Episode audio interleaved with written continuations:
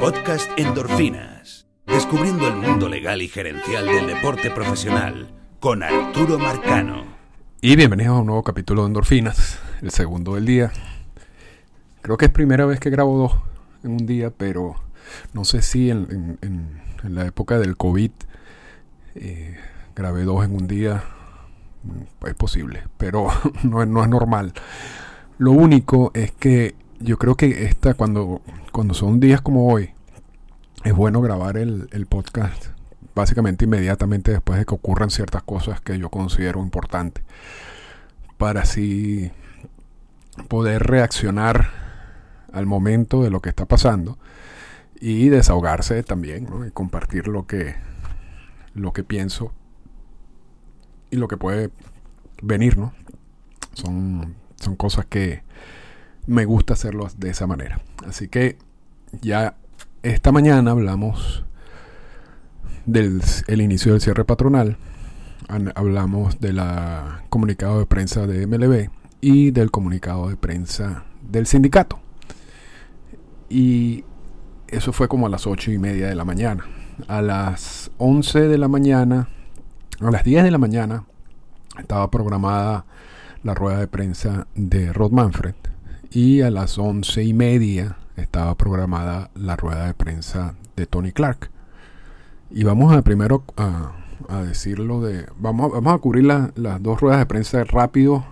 Eh, no, no como el, análisis del comunicado de prensa donde leímos el comunicado de prensa. Nosotros no vamos a leer lo que dieron en, la rueda de prensa. Cada una está, tanto el comisionado como el director ejecutivo eh, Así que vamos simplemente a hacer un comentario general de ambas ruedas de prensa. Y vamos a iniciar con Rod Manfred. Por supuesto, MLB Network a, las 10 en punto se fue a Texas, donde está el comisionado y donde también está Tony Clark, pero, pero en este caso donde estaba el comisionado, donde la rueda de prensa.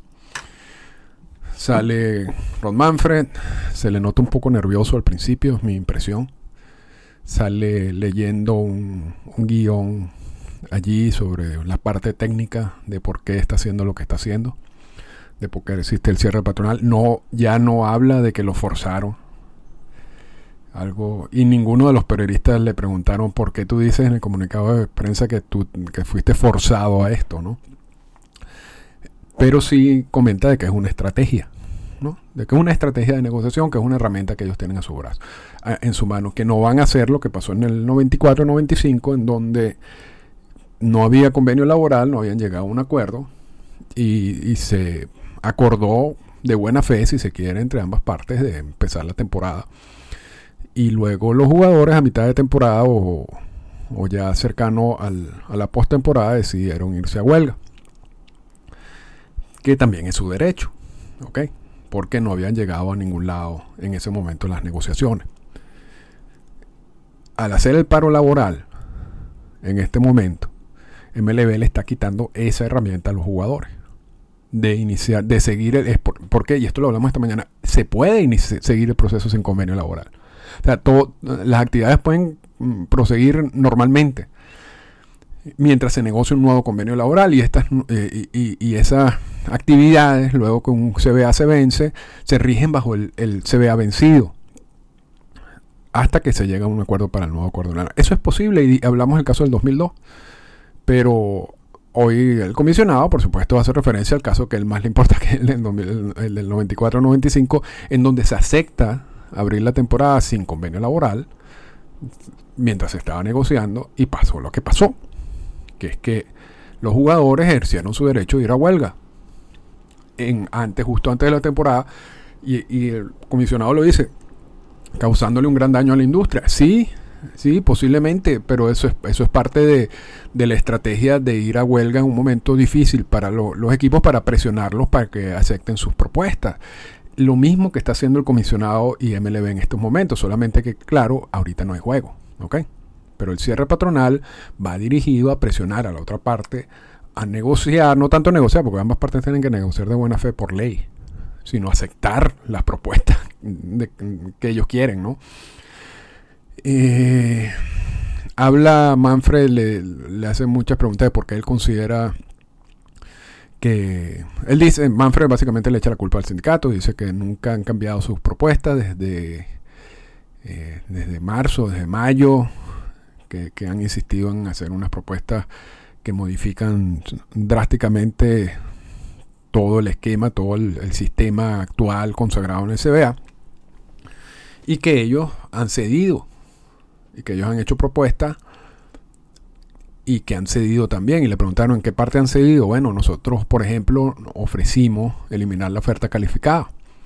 O lo que, realmente él habla de la compensación por la pérdida de un agente libre. Y la oferta calificada es el nombre que se le da a la versión que está en el CBA del 2016. Hay otras versiones, y ya eso lo hemos hablado. básicamente de la incorporación de la figura de agente libre en el CBA en 1976. Pero, pero sí, es cierto o sea, eh, eh, eh, ofrecer la eliminación de... Y fue un momento, y fue un punto de huelga en un momento o de disputa laboral. Y ofrecer la eliminación del, de la oferta calificada o del sistema de compensación por la pérdida de un agente libre es algo importante y es, un, es un, realmente es, un algo que está cediendo MLB. Pero ya eso lo ofrecieron en el 2016 y lo ofrecieron a cambio del, del, draft internacional y el sindicato dijo que no, que para mí es un error. Pero lo vuelven a ofrecer. Y eso es lo que él dice que, están cediendo. Y no, normalmente no es que está cediendo eso solo. Seguramente eso viene acompañado con otra cosa.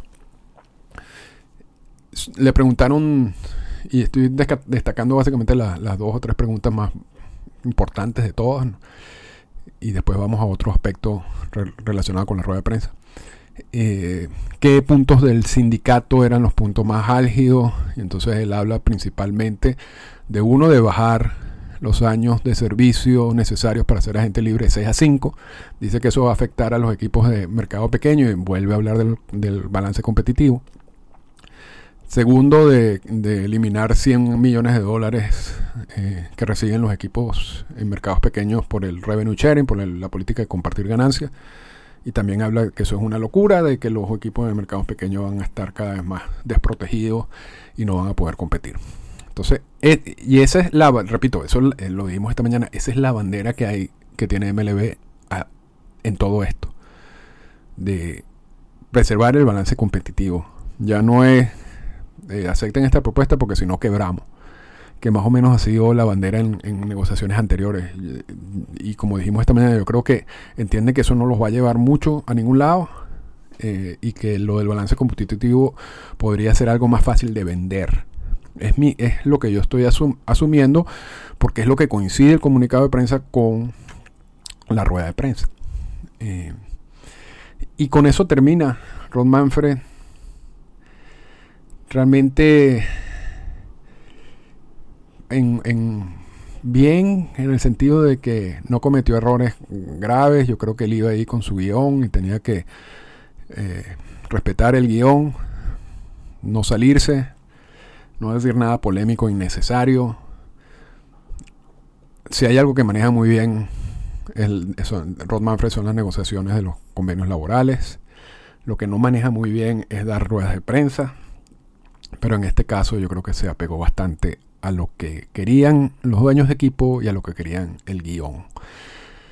Y vale la pena, antes de irnos a lo que dijo Tony Clark y, al cierre, que es, un, que es un cierre en general, eh, antes de lo que dijo Tony Clark, hay que destacar que tanto en la carta como en la rueda de prensa, Manfred habla o trata de hablarle directamente al fanático. Decirle esto lo estoy haciendo por ustedes, estoy haciendo esto para defender el juego, estoy haciendo esto para preservar el balance competitivo, para que ustedes tengan un buen producto, estoy preocupado por el producto que hay ahorita. Y de nuevo, yo no sé qué tanto va a servir eso porque en, convenios, en negociaciones de convenios laborales pasados y antes de las negociaciones de los convenios laborales, la figura del comisionado se asociaba con la persona que defendía los mejores intereses del juego. Y eso fue así, repito, por muchísimos años.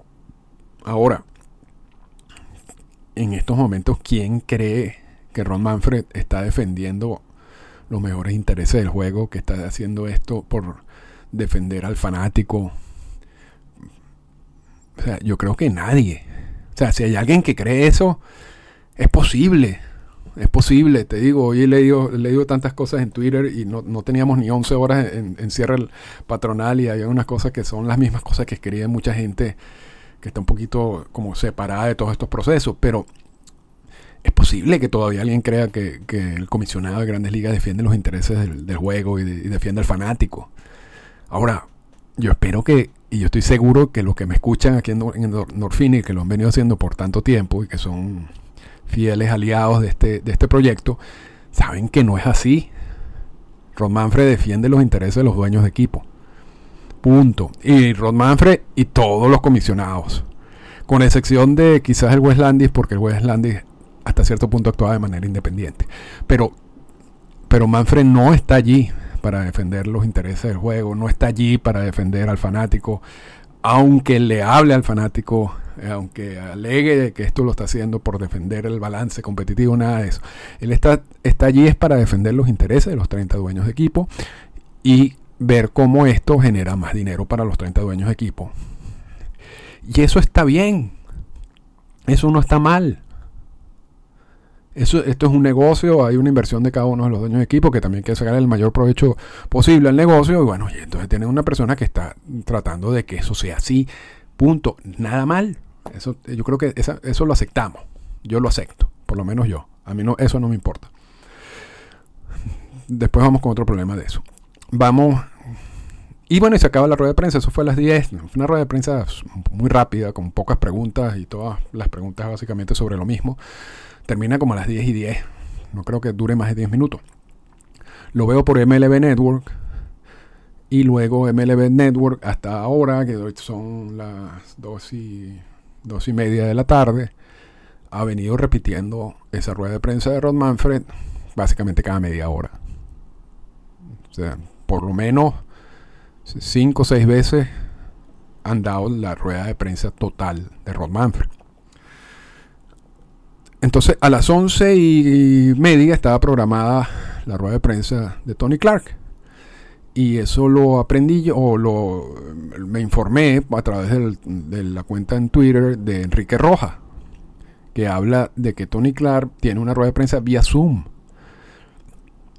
Y me meto en la página del sindicato, trato de buscar, esperaba, esperaba, y esto, y, claro, me pasé inocente, que MLB Network pasara la rueda de prensa de Tony Clark. Yo creo que eso es una cosa que, que debería pasar MLB Network, ¿verdad? No es interesante. A mí me parece que parte del proceso es, la otra, es el otro punto de vista. Al no pasarla, yo creo que yo no sé, deja mal mucha gente ahí y de repente la pasaron. Yo tenía, yo tenía MLB Network prendida todo el tiempo, tuve que hacer una entrevista en radio y me separé por unos minutos. Eh, quizás si en esos minutos lo pasaron, mis disculpas de MLB Network, yo no vi la rueda de prensa por MLB Network y después no repitieron y después no han repetido nada de la rueda de prensa de Tony Clark. Entonces no sé si la dieron. Yo creo que es algo que deben dar. Ojalá lo hayan dado, ¿no? Y, alguien que me corrija, que me, que me esté escuchando. Lo cierto es que no, yo no encontré manera de ver la rueda de prensa de Tony Clark. No había forma. Entiendo por una gente que estaba en Texas y que en su cuenta Twitter hizo unos comentarios sobre la rueda de prensa que salió Tony Clark con Bruce Mayer a hablar sobre lo que había pasado que entonces ahí empezamos a ver la diferencia entre MLB y el sindicato, pero la diferencia en cuanto a la representación. Ron Manfred sale hablando como comisionado de todo este proceso. No sale Ron Manfred y Dan Hallen, que es el negociador. Sale Ron Manfred. Y en la rueda de prensa de, de, del sindicato sale Tony Clark con Bruce Mayer. Porque ya, y lo vimos en el podcast sobre Tony Clark y Bruce Mayer y en la nota de Athletic sobre ese caso, donde Tony Clark dice yo no sé nada de, de, las negociaciones, eso se lo voy a dar a Bruce Mayer, yo me encargo del resto. Bueno, efectivamente, y yo, yo puse en Twitter, ¿quién va a salir en la rueda de prensa de Tony Clark? ¿Tony Clark solo? Porque Tony Clark no maneja ese tema, él lo ha dicho, o saldrá con Bruce Mayer. Y por lo que estoy viendo en esta cuenta estoy salieron los dos. que algo que tampoco está mal, porque de nuevo Clark está aceptando que él no sabe nada de ese proceso, pero si se ve mal, porque él es el líder de todo esto, él debe salir solo.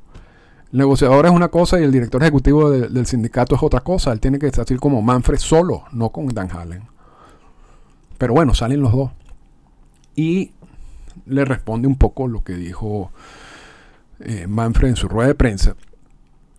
Y le dice que, básicamente que ojalá que, el comisionado le hubiera prestado el mismo tiempo que le prestó a escribir un, comunicado de prensa tan largo, porque realmente no es un comunicado de prensa tan largo de las negociaciones. Y Bruce Meyer dice que realmente los cambios más radicales los ha propuesto MLB, que no son ellos los que proponen los cambios más radicales. Lo cierto, y eso es lo más importante de, eso, porque realmente tengo poca información sobre lo que se dijo allí, además de las cuentas Twitter que algunas han reflejado ese tipo de comentarios. Pero, pero ya ahí empieza uno, y por eso pongo primer round para MLB. Ya empieza a ver uno lo que va a ser la diferencia en transmitir el mensaje de estos procesos. Por un lado, MLB tiene a MLB Network y no solamente MLB Network, tiene a una cantidad de analistas, periodistas que trabajan para MLB Network y que son voceros hasta cierto punto y respetando la integridad de todos esos eh, periodística y profesional de todos ellos. Son empleados de MLB, eso es innegable. Y entonces es más fácil para MLB transmitir su mensaje y llega más rápido el mensaje de MLB y llega más gente el mensaje de MLB que el mensaje del sindicato, el mensaje yo siendo una persona interesada en el tema y que quiero saber qué es lo que va a decir Tony Clark en una rueda de prensa y que tengo todo el acceso a todos lados, yo ni pude conseguir la forma de ver en la rueda de prensa de Tony Clark vía Zoom y que me manden el, código eso. O sea, que, eso tiene poco, poco impacto comunicacional. Y eso es un problema, eso es un problema que va a enfrentar el sindicato de aquí en adelante. Empezó mal, empezó mal. Empezó, el comunicado de prensa no estuvo mal. La rueda de prensa y todo lo que rodea la rueda de prensa estuvo mal. Por eso pongo primer round para, para, el, para MLB. Y, ya para cerrar, porque este va a ser más corto que el, de la mañana, vamos a hablar de del otro elemento que está entrando en juego en estas negociaciones. Y que es, si se quiere, el respeto que puede tener la gente en las dos figuras importantes que van a liderar estas negociaciones, que son Rod Manfred como comisionado y Tony Clark como director ejecutivo. Rod Manfred, y me he cansado de decirlo, es una persona que es experta en negociaciones de, convenios laborales, desde 1988 lo ha hecho y lo ha hecho muy bien. eso es totalmente innegable. Ahora, fuera de eso, Rod Manfred es una persona que genera mucho conflicto, no hace un buen trabajo comunicacional, muchas de esas ruedas de prensa terminan metiéndose en problemas, diciendo cosas innecesarias, cosas que no debe decir. La gente no le tiene mucho respeto en general. O sea, si uno hace una encuesta, seguramente Ron Manfred no, no va a salir entre las personas más populares en el mundo del béisbol. Y a él le corresponde liderar este proceso. No estoy diciendo que en procesos anteriores la cosa ha sido distinta. Quizás a Bobby Kyung había cierto respeto por algunos lados y después, bueno, ha habido muchos comisionados que han negociado distintos convenios laborales. Bobby King fue el que, negoció los más controversiales en, los años, en los peores años. Y no era la época de hoy en día de redes sociales ni de donde todo se sabe, donde todo se comparte. Entonces, yo no sé hasta qué punto es importante en un proceso tan conflictivo como el que vamos a tener y como el que empezamos a tener, que el comisionado sea una persona que genere respeto. Quizás no lo sea. Porque, repito, a, Manfred le importa nada con sinceridad lo que piensa el fanático. Él, está haciendo su trabajo en nombre de los, de los dueños de equipo y por eso está allí. Y por eso está allí. Y repito, no sé, no sé si cuando esto se ponga complicado, porque pareciera que vamos allá. Ya hoy ya se salió de la y no tener, a horas del cierre patronal ya, ya tenemos un intercambio de palabras, eh, si se quiere, infantil entre las dos partes, porque lo es. Y imagínense, tenemos horas del conflicto laboral. Entonces, yo no sé si en, ese proceso, con este ambiente, que tú tengas un comisionado que tenga cierto nivel de respeto, ayude o, simple, o no importe. No sé. Vamos a ver qué pasa. De todas maneras, es, una, es algo teórico porque nadie va a cambiar a Rod Manfred como comisionado en estos días. O sea, eso es, un, eso es imposible. Pero si quiero ver cómo puede vender Manfred lo que está sucediendo y lo que va a suceder. Lo, que sí es claro es que Manfred es el líder del proceso. Y vamos a ver por qué le corresponde. Y vamos a ver al comisionado hablar muchas veces en todo esto. Y, sabe bastante en lo que está diciendo. Por el otro lado tenemos a, un Tony Clark, que debería ser el líder del proceso del, sindicato, que ya ha dicho que no va a ser el líder del proceso, sino va a ser el co-líder del proceso junto a Bruce Meyer. Pero alguien, o sea, eso que hizo hoy de salir con Bruce Meyer en la rueda de prensa no debe ser debes, él debe salir. Él debe asumir ese liderazgo. Pero también hemos visto en todo este tiempo de, Tony Clark como director ejecutivo que tampoco es una persona que al nivel de comunicacional genera confianza en la gente o respeto hasta cierto punto. Y sería bueno ver qué tanto le puede pasar factura a eso. Porque esa figura del, director ejecutivo del sindicato en años de conflicto, en años de conflicto, siempre ha estado en gente con unas personalidades muy fuertes, como son Marvin Miller y Donald Fair. Y no pareciera que Clark tiene este tipo de personalidad. Y va a tener que dar la cara Así como Ron Manfred quizás no le guste hacer la rueda de prensa de hoy y no le va a gustar hacer ninguna de estas ruedas de prensa porque yo sé que no le gusta, Tony Clark va a tener que hacerla y no acompañado de Bruce Mayer, sino él solo. Pero vamos a ver qué pasa. Porque estos, estos por lo que escuché hoy y por el intercambio de hoy, esto, esto no, no pinta nada bien. Nada bien. Lo otro es que yo no sé si el sindicato se está dando cuenta, y lo dijimos en, los años del COVID, de la, de la fuerza que tiene MLB de transmitir el mensaje, como lo decíamos antes, y de la poca fuerza que ellos tienen de transmitir el mensaje.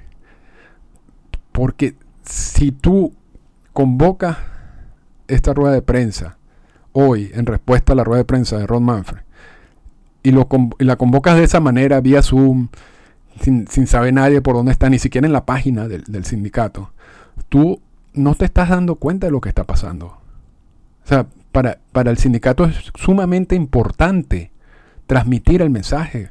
Que todos sepan qué piensa el sindicato, que todos sepan por qué reacciona el sindicato, que todo, todos sepan que muchas de las cosas que dice Ron Manfred, que dijo Ron Manfred en la carta o en la rueda de prensa no son verdad, o son exageraciones, o son simplemente parte de la verdad. Todo eso es importante que la gente sepa. No solamente los, no solamente los agremiados. No solamente los agremiados. Y no le den la responsabilidad al, agremiado de informar a la gente. Asuman su responsabilidad como sindicato. Y parte de esa responsabilidad es que ustedes tienen que proteger a sus agremiados. ¿Y cómo los protegen? Compartiendo la información que... Pero que una información que le llegue a la gente. Así como MLB usa sus herramientas comunicacionales. Y la va a seguir usando el sindicato no las tiene, tiene que buscar maneras de encontrar unas herramientas comunicacionales para impartir el mensaje. Porque si estamos empezando así, si en la, prueba, en la primera rueda de prensa no tenía ni siquiera una estructura para promocionar su, su, rueda de prensa, estamos tan mal. Están mal. Entonces, esos son algunos de los factores que me, vinieron a la mente en el día de hoy, luego de las ruedas de prensa, luego lo que dijeron, luego, luego de, de leer lo que dijeron y de las características de ambas personas que ocupan el cargo de comisionado y de director ejecutivo del, del sindicato. Si a eso le sumamos que los temas en conflicto son verdaderamente, tan verdaderamente separados, donde pareciera que una parte lo que quiere hacer son pequeños ajustes de un sistema que ya está, ya está incorporado en el CBA, mientras la otra parte quiere reestructurar casi todo el sistema. Entonces, para hoy, para el 2 de diciembre, les puedo decir que el panorama pinta mal. Pinta mal.